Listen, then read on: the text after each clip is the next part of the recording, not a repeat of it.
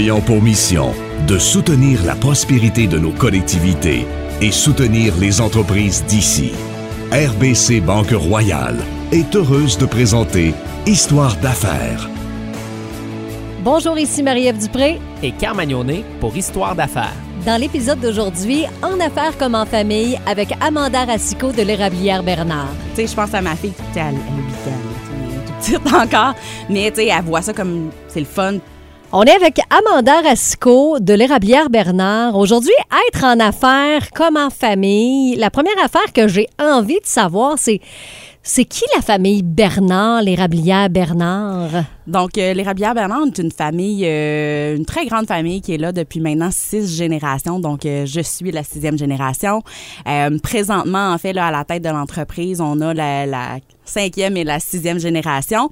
Quoique la quatrième fait quand même venir faire son petit tour. Donc, mes grands-parents, Réal et Muriel, qui sont, euh, s'ils sont pas en Floride, sont à l'érablière. On a ma mère Sarah et sa sœur Cathy. Puis, euh, moi, je me suis jointe à l'entreprise il y a quatre ans. Puis, mes deux cousins, Louis-Carl et Alexis, là, dans la dernière année. Donc, euh, vraiment, quand on parle de famille, c'est très familial.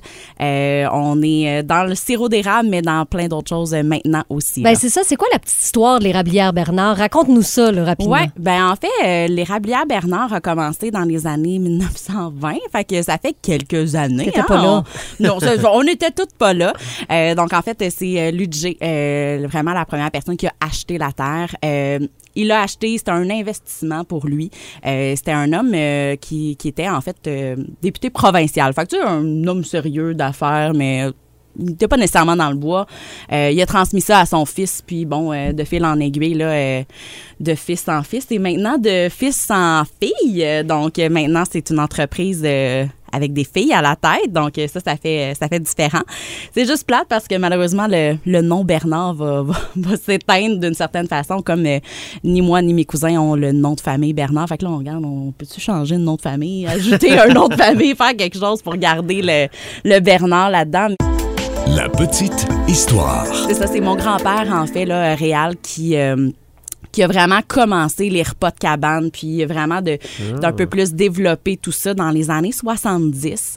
Euh, donc, euh, c'est ça, dans les années 70, c'est là où on a commencé à recevoir des gens. Ma grand-mère faisait la popote tranquillement dans une cuisine qui était microscopique. On pouvait recevoir peut-être euh, 10 personnes. Donc, c'était surtout les gens qui venaient nous donner un coup de main dans l'érablière, donc à venir faire la, la cueillette de l'eau d'érable. Puis, bon, de fil en aiguille, agrandissement après agrandissement, euh, on, on a... on a vraiment développé tout ça euh, avec mes grands-parents. Donc, pour finir avec une salle de 100 personnes et une salle de 40 personnes. Euh, ma mère a repris le flambeau aux alentours de 2006-2007. Donc, euh, a vraiment poursuivi là, au niveau de, de la cabane à sucre, de recevoir les gens pour euh, manger sur place. Évidemment, là, la cueillette de l'eau d'érable, ça, ça, ne va pas sans dire, ainsi que les réceptions qu'on faisait dans, le temps des fêtes, dans le temps des sucres. Euh, vraiment à l'année, on recevait des mariages. Là, euh, fait qu'on on, était vraiment là-dedans. Ça l'a changé en 2016 là, avec l'arrivée de Cathy, que euh, elle voulait se joindre dans l'entreprise familiale, mais savait pas trop nécessairement où est-ce qu'elle pouvait se placer, si on veut. Donc, elle, femme d'affaires, euh, était, tout le temps sur, sur une patte puis sur l'autre, euh, 5 à 7 sur un bar, euh, événements, puis tout ça. Donc, euh, elle, euh, c'était c'était le manque de, de ressources pour pouvoir se faire à manger. C'était un petit peu moins populaire à ce moment-là, vraiment, les mets cuisinés. Là, ça, ça a vraiment explosé avec la pandémie, là, on va se le dire. Mais euh, c'est ça, on a vraiment développé euh, une gamme de mets cuisinés pour se permettre de garder nos employés. Parce qu'on avait des super bons employés qui étaient là euh, dans le temps des sucres. On les avait pendant huit semaines, puis après ça, bye bye, on, euh, on se revoit, puis on se croisait fort, fort, fort les doigts de, de les avoir l'année suivante. Mais euh, bon, tout ça a fait en sorte qu'on a pu garder ces employés-là à l'année. Donc ça, c'était vraiment le le- le- le- l'objectif numéro un, donc vraiment de garder nos employés, d'être là à l'année. Donc on a développé la boutique, puis honnêtement, je me permettre l'anglicisme, mais thank God, on a fait ce move-là. Ouais, ouais. Tu sais, euh, on avait, si on a, on on n'avait pas eu cette Ouais. opportunité-là d'avoir la boutique, d'être Mhm. déjà entamé dans un site internet qui était transactionnel et tout ça, on n'aurait pas passé au travers la pandémie. Là, on se le cachera pas. Là. Ça, c'est c'est clair, net et précis. Là. Vraiment. Et puis là, ben, toi, t'es es né littéralement là-dedans. là. Ouais. Tu sais, Fait que c'est pas, c'est pas juste que tes parents l'ont ouvert, puis après ça, tu t'es joint. Et moi, j'ai vécu ça, moi aussi, là, tu sais, où Ouais. que je suis, je suis né dans la, la restauration avec mon père et ma mère qui avaient chacun leur restaurant. Mes grands-parents qui avaient dans le temps le, euh, le, le kilo bouffe qui est, qui est devenu plus tard le san- panier santé et ensuite euh, avril. Euh, et puis euh, mes grands, mes autres grands-parents qui étaient paysagistes. Donc j'ai vécu ça. Fait que ça c'est vraiment une belle expérience que tu as vécue. Vraiment, de, de baigner là-dedans. C'est là. ça. Puis, puis là, en plus, tu le fais vivre à tes enfants. Là. Fait que, Ouais. tu sais, il y, y a tes enfants qui sont en train de le vivre ça. Comment est-ce que tu vois ça, de travailler avec ta famille, mais également de, de faire vivre ça à tes enfants? Parce que moi, je trouve ça de toute beauté. Ben oui, écoute, euh, ma fille, euh, la semaine de relâche, on n'a pas eu la chance d'avoir une place en, en camp de jour pendant la semaine de relâche. Donc, elle a passé sa semaine de relâche À l'érablière. elle servait de la tire sur la neige dans Ah, le bois. le Elle avait bien du fun. Fait je pense que l'objectif pour, pour mes enfants, c'est vraiment de leur faire vivre une belle expérience pour Ben que oui. après ça, quand ils vont devenir un peu plus grands, qu'ils aient envie, eux autres aussi, de pouvoir travailler là-dedans. Mais Puis je ils voient que oui. quand ils travaillent en passant, c'est Ouais. le fun aussi. Tu sais, Oui. On peut avoir du fun puis être en Ben oui. famille puis tout. C'est pas nécessairement une corvée comme, certains peuvent le voir. Oui. Oui, tout à fait. Effectivement, euh, tu sais, je pense à ma fille qui est- elle a plus, euh, elle, elle a 8 ans, là, tu sais, elle est tout petite encore.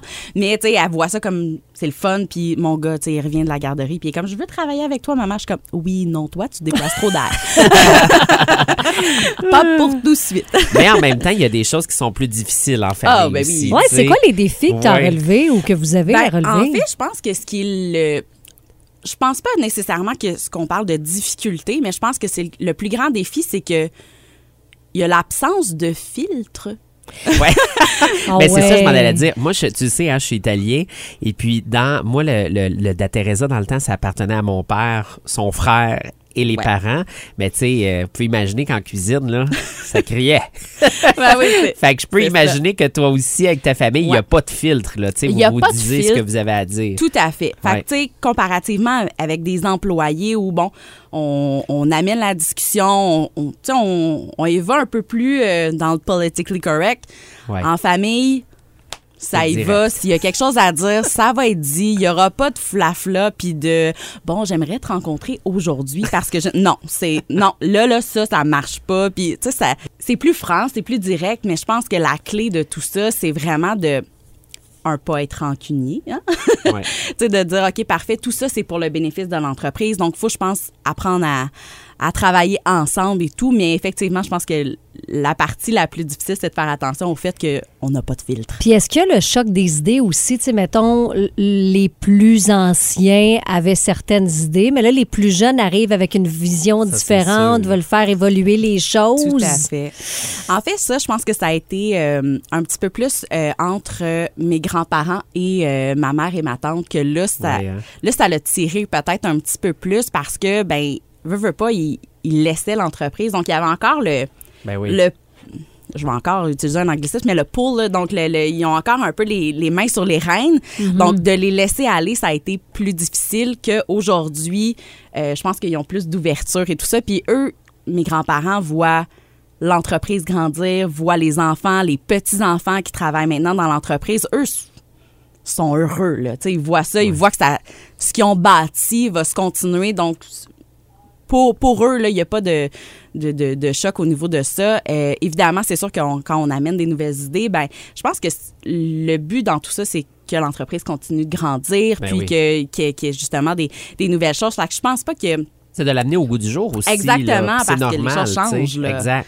Tu sais, Cathy, là, qui est ta tante, euh, je veux dire, on- pour ceux qui la connaissent, c'est- c'est une leader très forte. Là, Ouais. Tu sais, elle, elle connaît sa direction, elle sait où elle veut s'en aller.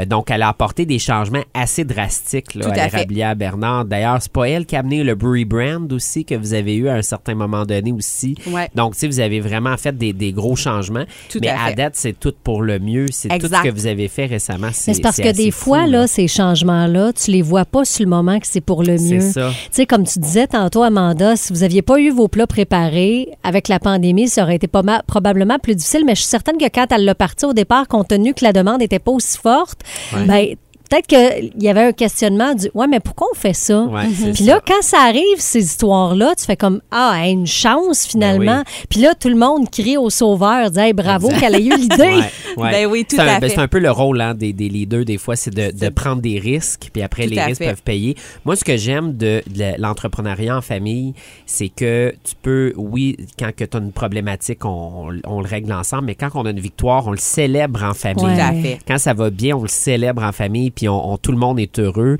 Fait que ça, c'est vraiment cool. Puis là, vous avez quelque chose de gros là, qui s'en vient, là, qui va ouvrir prochainement, là, que vous avez enfin terminé. Oui, effectivement. Ça, ça a été. euh, ben, justement, ça, c'était c'était un projet d'avenir. Donc, on. Ouais. on- C'était votre projet. C'était notre projet plus nous euh, à la relève, si je peux me permettre.